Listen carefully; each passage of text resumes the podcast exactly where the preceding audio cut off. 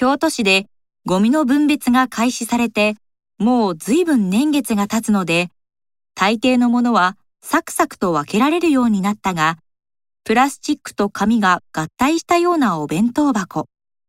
段ボール箱や化粧箱などを解体している時には、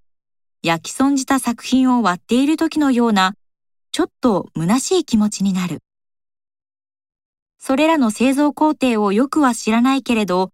機械、もしくは誰かがせっせと組み立てた箱たちは、役割が終われば、すぐさま解体され、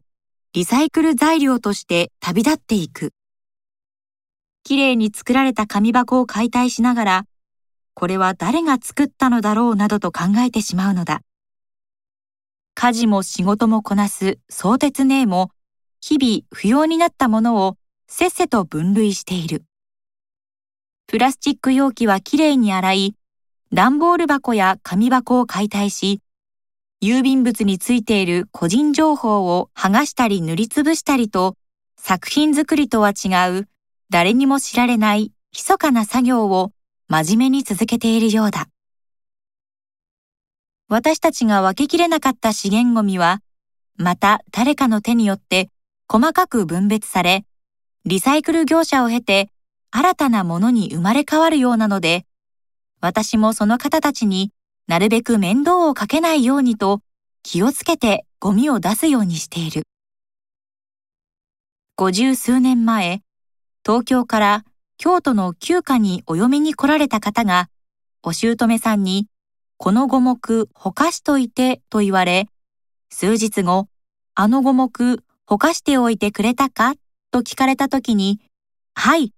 保管してありますよ、とお返事をされた。